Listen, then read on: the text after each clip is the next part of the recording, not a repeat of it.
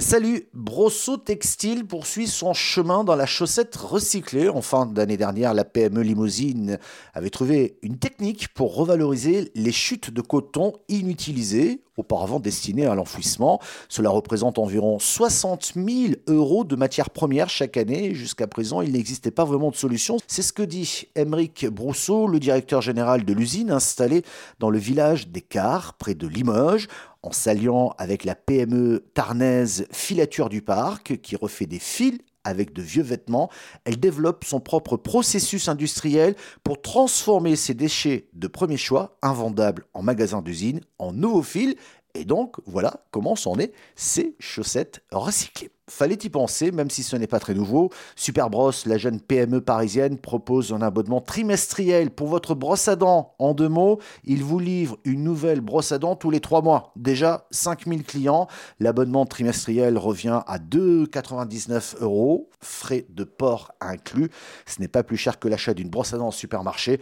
Leurs brosses à dents sont des modèles recyclables avec un manche en bambou, à l'exception bien entendu des poils qui eux sont en nylon. La French Tech a perdu l'un de ses grands talents. Audrey Gentilucci, la cofondatrice et PDG de la Belle Expérience, est éteinte samedi des suites d'une longue maladie. Âgée de 35 ans, cette jeune maman a joué un rôle aussi déterminant que discret dans l'éclosion de l'écosystème des startups tricolores. Avant de monter en 2015 son agence d'architecture, elle a participé activement à la naissance de la French Tech. Tout de suite, de l'actu, le rendez-vous du médiateur, des entreprises et des reportages dans nos bien belles régions, comme le disait Jean-Pierre Pernaud qu'on écoutera dans un instant. Jean-Pierre Pernaud, pour qui je garderai une grande admiration. C'est parti. Dijon, la plus grande ville de la région Bourgogne-Franche-Comté, est un glorieux millimélo de maisons ossature de bois, de magnifiques palais du XVIIIe siècle et d'une cathédrale gothique en plein essor. Dijon est la seule destination française classée en sixième position dans ce tout dernier classement de la chaîne américaine CNN. Piriou ne cesse d'engranger de nouvelles commandes comme celle signée en décembre dernier avec la société de l'explorateur Jean-Louis Etienne en vue de la construction d'un voilier ravitailleur de 42 mètres de long. Mais Piriou dispose d'un contrat de commande de 1,5 milliard d'euros d'ici 2030, du jamais vu pour ce groupe qui vient d'ailleurs de reprendre 100% du capital du chantier naval roumain ATG et ses 300 salariés. Et c'est l'heure de notre rendez-vous avec le médiateur. N'hésitez pas à lui poser directement vos questions. Anonymat garanti, vous pouvez lui écrire par mail à médiateur.lafab.fr et le médiateur national des entreprises est avec nous. Pierre Pelouzet, bonjour. Bonjour Michel Picot. Alors une question d'un artisan ébéniste euh, spécialisé en agencement intérieur. Il est basé en Normandie et il n'arrive plus à communiquer avec son client. Il a pourtant rapporté un appel d'offres. Son client est une entité publique, mais plus de contact, plus rien. Que peut-il faire? Oui, effectivement, Michel, on a échangé avec cet ébéniste. Que se passe-t-il? Il a répondu à un appel d'offres qu'il a emporté. C'est vraiment un bel ébéniste qui fait du beau travail, un bel artisan comme on en trouve partout sur notre territoire. Simplement, il se trouve aujourd'hui confronté à un acteur public et, il a des difficultés parce qu'il bah, a du mal à acheter la matière première pour aller répondre à cet appel d'offres. Alors en plus, le, bois, comme beaucoup d'autres matières premières, a flambé. Et ben lui, il n'a juste pas la trésorerie. Et donc, du coup, ça bloque avec son client qui ne veut pas bien entendre, qui ne veut pas bien comprendre. On est en train de mettre en place vraiment une médiation, c'est-à-dire permettre à ce client d'aller voir, d'aller comprendre, de regarder ce que c'est que ce métier d'ébéniste. Tout le monde n'est pas spécialisé là-dedans. Le poids de la matière première dans ce travail. Et on est en train aussi d'avancer vers une solution d'avance il y avait des avances prévues dans ce contrat, mais visiblement bien trop faibles par rapport aux besoins, surtout avec un besoin qui, a fortement cru. Donc je pense qu'on va arriver à une solution avec des avances accentuées, une compréhension meilleure de la part du client, et finalement on va arriver à ce que tout le monde soit content et que ce, beau chantier puisse aller jusqu'à son terme dans les meilleures conditions pour tout le monde. Merci Pierre Pelouzet pour toutes ces précisions. Tout de suite, c'est Éco-Région. On aime bien dans cette émission mettre en avant des initiatives locales originales au service de tous. Direction donc euh, Paulmy, c'est en Indre-et-Loire, un reportage de TV Tour. Paulmy, 232 habitants et plus aucun commerce depuis les années 2010. Pourtant, chaque jour, la même camionnette blanche s'arrête sur la place centrale du village. Il s'agit de la voiture d'Hervé, boulanger-pâtissier à Ligueuil. Trois fois par jour, il vient refaire le plein de son distributeur de pain. Dans ce local, il vend quotidiennement 30 à 40 baguettes, mais aussi des viennoiseries. Hervé fait partie des six producteurs locaux qui se sont associés pour monter ce petit commerce qui ne fonctionne qu'avec des casiers. On n'a jamais vu ça. On a des distributeurs un peu partout, c'est vrai, de, pommes ou autre chose, mais créer une association, justement une société avec plusieurs apporteurs unis pour ça, avec l'aide de la mairie, qui a quand même demandé ça à la base, c'est quand même euh, intéressant euh, que euh, de vendre du pain tous les jours dans sa boulangerie.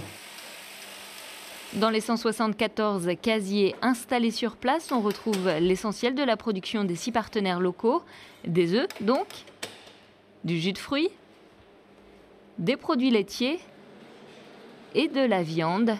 Ce commerce sans salariés, c'est avant tout un pari de la municipalité. En 2018, la mairie rachète cet ancien hôtel-restaurant. Elle réhabilite les lieux pour aujourd'hui les louer aux différents associés. On a acheté le bâtiment, donc 65 000 euros. Nous avons euh, fait 33 000 euros de travaux, euh, façade extérieure et intérieure, y compris la, climatisation, euh, la chambre froide. Pendant 18 mois, nous avons fait une gratuité d'un loyer. Après 18 mois, nous avons un loyer de 150 euros et nous espérons atteindre les 300 euros, allez, encore un an. Ouvert en mars 2019, ce magasin de producteurs a réalisé un premier bénéfice de 5 000 euros en 2020. 20% du montant des ventes de chaque produit sert à la société créée par les producteurs pour notamment payer le loyer et les charges.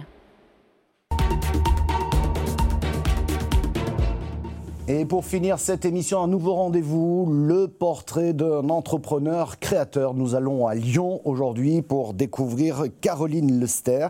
Elle est accompagnée par le réseau BGE et elle vend des box avec des plantes fleuries et ou comestibles, sur abonnement par exemple, ou à l'unité. On part tout de suite à Lyon.